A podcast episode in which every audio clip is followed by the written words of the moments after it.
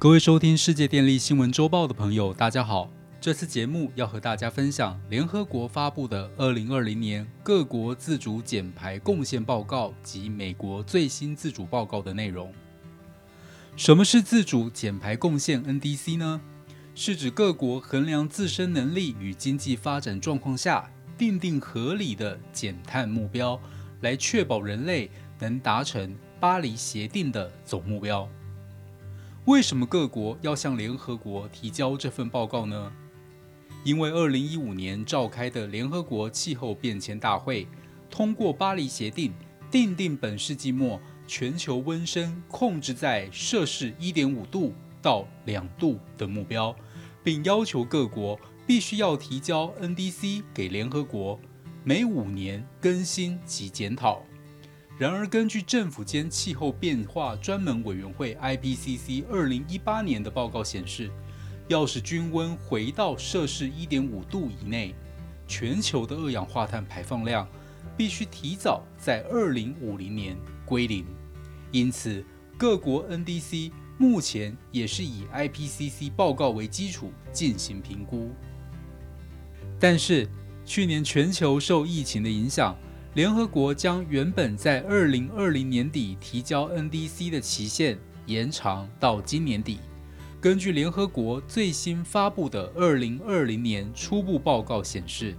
去年底只有七十五国提交，这些国家的碳排放量只占全球排放量的百分之三十。根据联合国报告表示，各国提交的 NDC 除了目标明显提高外，执行的方式也更为全面且具体，与国家的计划、政策、法规，乃至于联合国永续发展目标 （SDGs） 都有所连结，来确保减碳目标可以具体落实。由此可见，各国政府更认真看待巴黎协定，并做出减碳承诺及愿意承担减碳的责任。然而，报告指出，全球二零三零年只较二零一零年减排百分之零点五，主要是因为中国、美国、印度及日本等排碳大国，并没有在去年底提交 NDC。而美国的 NDC 报告，在新上任的拜登政府努力下，在全球气候峰会前一天，也就是四月二十一日，提交给联合国。这份报告与拜登在全球气候峰会上所做的承诺一致，除了提出2050年碳中和目标外，更承诺美国2030年碳排放量相较于2005年由减少32%，进一步调整为减少50%至52%之间。由此可看出。美国展现加大减碳力道的企图心，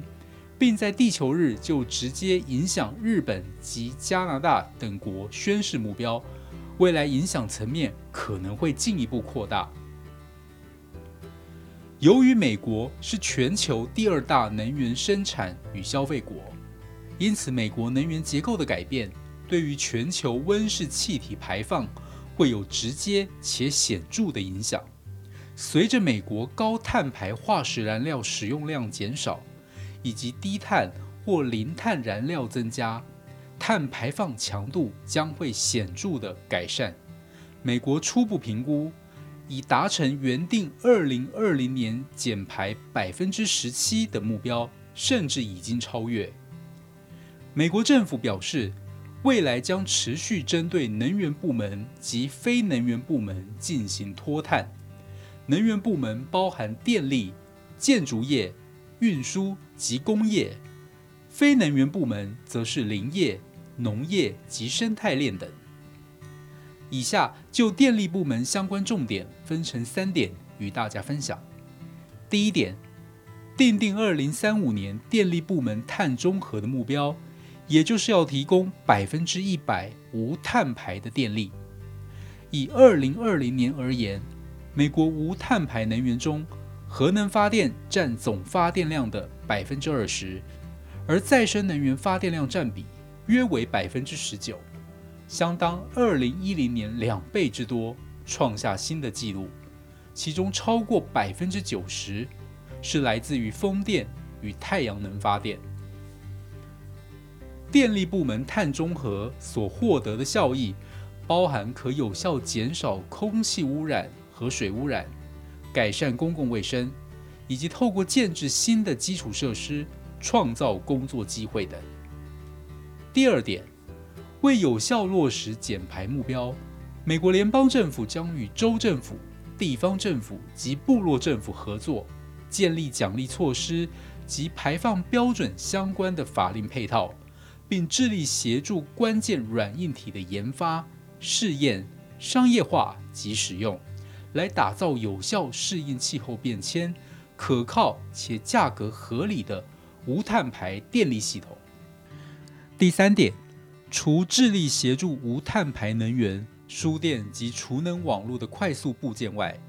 也将加强运用碳捕捉与封存技术及既有核能电厂。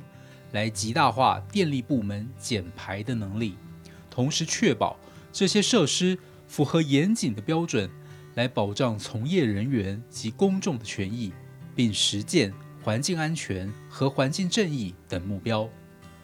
尽管美国总统拜登已宣布2035年电力部门达成碳中和的目标，但是多数电力公司来不及应应，目前仍以2050年为碳中和的目标。就美国前十大燃煤电厂而言，除了美国电力公司 AEP 及杜克能源公司，因为机组老旧或运转率太低，分别规划在2028年及2026年开始关闭燃煤电厂，其余均尚未有确切的除以其成。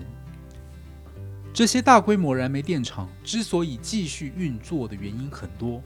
例如有些电厂。仍仰赖国家扶植，有些则是依靠规模经济且相对低廉的燃料成本。除非联邦政府采取强而有力的措施，例如碳价，迫使电厂所有者承担排碳成本，否则这些电厂因各州政策的不同，仍能够继续运转。综合以上报道，各国要顺利达成全面的碳中和。电力部门位居关键角色，不仅本身要提早达到碳中和，之后还需要发展电气化，协助其他产业脱碳。这是全世界电力公司同样面临的课题。虽然未来的发展态势还不明朗，但是各国电力公司都有心理准备。我们要在碳中和及能源转型的路途上走得稳，走得远。或许现在就要超前部署，预做准备。以上是本周世界电力新闻周报的整理报道。国际上电力的大小事，我们会持续密切关注，并且跟大家分享。若喜欢我们的频道，欢迎与好朋友分享哦。我们下周再会。